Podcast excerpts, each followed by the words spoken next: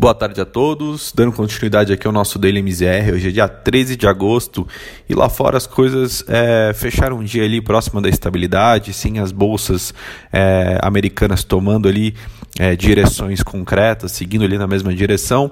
E aí quando a gente olha um pouco ali o fluxo, o fluxo de notícias, né, é, os investidores até que receberam positivamente hoje uma queda é, semanal no número de pedidos de seguro-desemprego no país.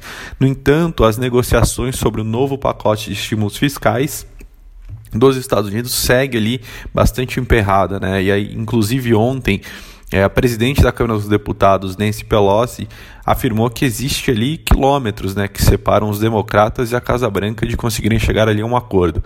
Então traz ali de novo uma, uma expectativa muito ruim para a economia americana de conseguir estender ali o, o pacote de auxílio.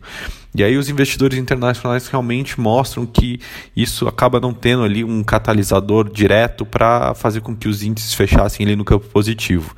E aí o Dow Jones hoje encerrou o dia em baixa de 0,29, o S&P também recuando ali 0,20 e o Nasdaq, né, que é o índice eletrônico ali, conseguiu avançar 0,17, mas lembrando que o Nasdaq teve aí uma queda mais acentuada até nos últimos pregões.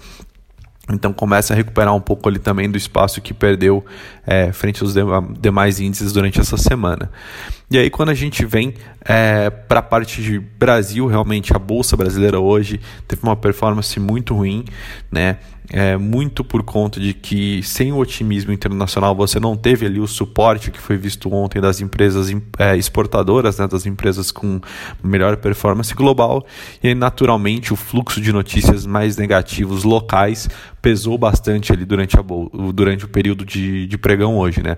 A bolsa até chegou é, a flertar ali em alguns momentos, chegou a ter uma alta de quase 1,10 ali no, na máxima durante o dia bateu 103 mil pontos, é, muito é, reforçado ali pela defesa do presidente Jair Bolsonaro ontem em relação à questão do teto de gastos, porém é, ainda assim é, notícias, rumores do mercado é, sobre a questão de política fiscal, o risco ali de aumento do, do, dos gastos do governo em termos de obras de infraestrutura é, pesou bastante e fez com que a bolsa voltasse ali para o patamar dos 100 mil pontos e fechasse o dia em queda de 1,62, refletindo bastante ainda esse risco é, local de, de ajustes fiscais, de reformas que o Brasil precisa.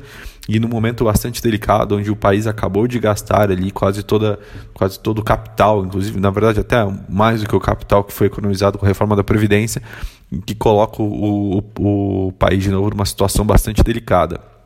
E aí, é, vou até pular diretamente para a parte de juros, porque isso, novamente, é, impactou muito pesado nos juros, fazendo com que a curva de juros, de novo, abrisse ao longo de todos os seus vencimentos.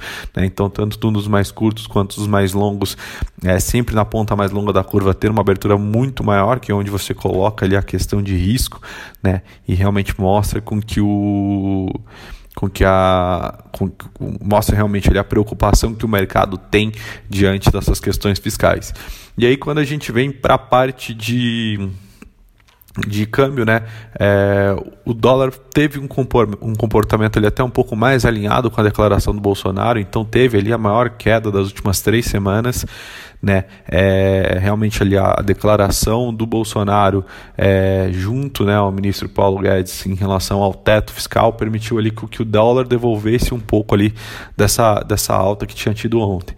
Então, assim, lembrando, ontem a gente não teve um descolamento dos pares, mas o real em si tem um descolamento ainda que vem acumulando desde o começo do ano em relação aos seus aos demais países emergentes e aí hoje foi um dia ali de bastante devolução também é, para o câmbio de uma maneira em geral, né? A gente gente viu ali uma desvalorização também não só do real, mas desculpa do dólar não só em relação ao real, mas também em relação ao peso mexicano, né? Então mostra ali realmente que foi um dia é, um pouco mais fraco para o dólar. Com isso, o dólar fechou ali é, numa baixa de 1,54, cotado ali aos R$ 5,36. Bom, por hoje essas são as notícias. Amanhã a gente volta com mais informações. Muito obrigado.